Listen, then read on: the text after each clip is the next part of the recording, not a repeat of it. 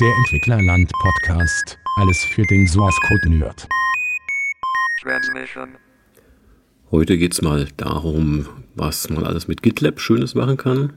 Zu GitLab bin ich eigentlich gekommen, weil GitHub, was der bekanntere äh, Storage für, für Git mit einer optischen Oberfläche ist, GitHub wurde ja von Microsoft übernommen und mit gewissen Prinzipien denkt man dann, hm, nö, Microsoft muss jetzt nicht unbedingt meine privaten Projekte einsehen dürfen und für irgendwas Kommerzielles verwenden. Also betreibt man sein GitLab auf einer eigenen Instanz am besten. Da bin ich zu einem deutschen Webhoster oder äh, virtuellen Serverbetreiber gewechselt, habe mir das GitLab äh, dort selber aufgesetzt. Das ist eigentlich gar nicht mal so kompliziert. Am besten hat man wirklich einen eigenen virtuellen Server für sowas rumstehen. Und dann ist das relativ einfach aufgebaut.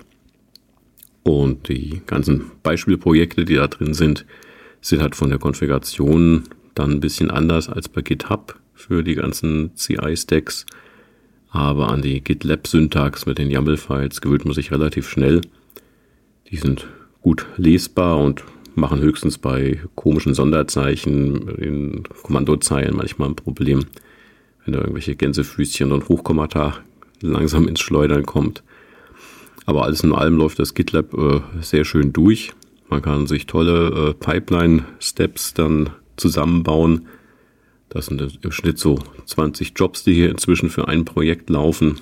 Von der ganzen Vorbereitung in Containern, dem Zusammenstellen, dem Kompilieren, wenn man so will, und dem Unit-Testing.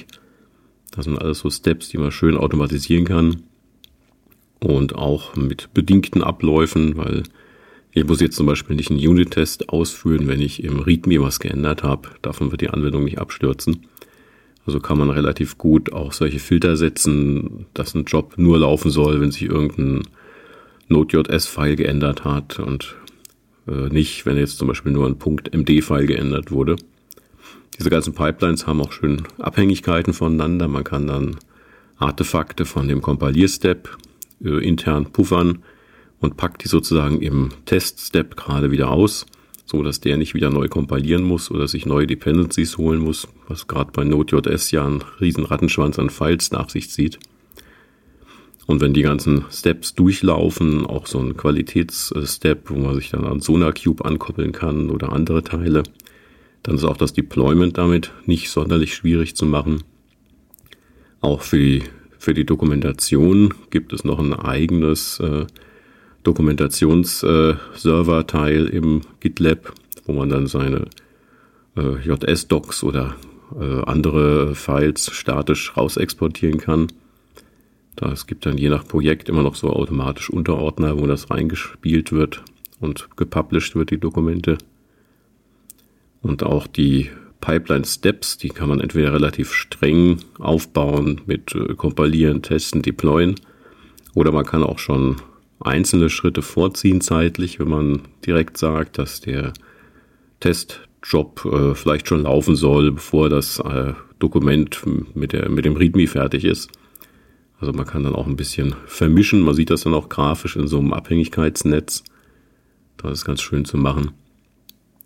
Auch das äh, Einsehen von der Git-Change-Kette äh, sozusagen ist relativ schön gelöst. Ich hatte eigentlich zwischendurch das mal mit diesem Gitti oder Gitea, wie auch immer man das sprechen möchte, gemacht. Aber da waren jetzt nicht die ganzen anderen Features von GitLab dabei, also bin ich dann doch letztlich bei GitLab gelandet, weil auch die äh, Tickets oder die Issues in dem Fall kann man schön mit seinen Check-in-Commit-Messages verknüpfen. Wenn ich mir also hier irgendwelche Wünsche notiere als Issues, dann kriegen die eine interne Nummer und im Git-Commit kann ich dann wieder mit Lattenzaun und der Nummer darauf verweisen und dann kann ich die Issues schön sehen, wenn sie ver verknüpft sind mit den Commits. Man kann auch ein Issue über den Commit direkt äh, schließen, wenn, wenn man noch so ein Closed dazu schreibt. Gibt so ein paar Schlüsselworte, die ja anscheinend da geprüft werden. Das ist mal eine ganz schöne Erleichterung dann. Und da das ja hier eine One-Man-Show ist, äh, mache ich mir die Issues ja selber und habe deswegen auch nicht äh, groß Probleme, dass ich irgendwas da überlappen würde. Die werden einfach als äh, Feature-Wünsche sortiert oder wenn man ein richtiger Fehler ist, dann gibt es auch andere Prioritäten dazu. und irgendwann werden sie wieder geschlossen. Man könnte das Ganze jetzt auch noch mit so einem Kanban-Board und Milestones und sonst was verknüpfen. Das ist aber dann für größere Projekte durchaus sinnvoll, nicht für so kleine, wo man einfach nur alle Features mal durchprobieren möchte. Ansonsten äh, die, die Anbindung von externen Sachen ist da auch ganz gut gelöst. Also man kann auch ein Deployment auf ein Nexus äh, Storage zum Beispiel reinprogrammieren. Die ganzen GitLab äh, Kommandos sind im Prinzip alles nur so Shell-Skripte, die man auch sonst benutzen würde.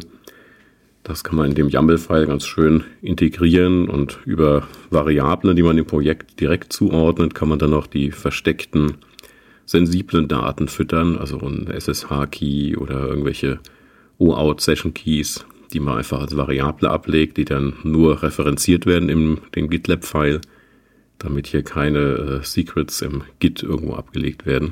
Ist ja so ein beliebter Fehler, irgendwelche SSH-Private-Keys mit einzuschecken und dann ist dann nachher das Problem ganz schnell da. Ein neueres Feature, was wohl jetzt dazu kam, ist auch die Anbindung von Gitpod. Das ist auch für unterwegs keine schlechte Lösung. Solange ich ein Login auf meine GitLab-Installation per Browser habe, kann ich jetzt auch im Browser direkt eine Container laufende Instanz von Visual Studio starten. Ist zwar wieder Microsoft sozusagen, aber wenn es nur ums schnelle Editieren von irgendwelchen Files geht, und mal dem Laufen lassen von irgendwelchen Node.js-Skripten ist das erstaunlich handlich zu bedienen. Und man kann durchaus auch seine Web-Anwendung direkt starten da drin und wiederum über einen temporären URL-Teil äh, direkt benutzen. Ich denke, für einfache Sachen ist das für unterwegs durchaus auch mal zu benutzen. Das ist gar keine schlechte Lösung. Ansonsten ist es meistens doch angenehmer, man hat seine lokale Instanz, wo alles installiert ist, was man braucht, kann da in Ruhe entwickeln und immer wieder Updates fahren und sonst was. Und wenn es dann lokal läuft, auch mit lokalen Testing, dann checke ich normalerweise überhaupt erst ein. Das stößt die Pipeline automatisch an und es wird nochmal gegengeprüft, ob auf dem GitLab Server beziehungsweise auf den Knoten, wo die Arbeit drauf verteilt wird, ob es da auch nochmal durchkompilierbar ist oder der Test erfolgreich läuft. Das sind mal so die Minuten der Wahrheit, wo man dann merkt, habe ich jetzt wirklich alles konsistent eingeschickt oder fehlt noch irgendein File oder eine Dependency in dem Package-File. Deswegen, Unit-Tests sind eigentlich da recht unabdingbar inzwischen.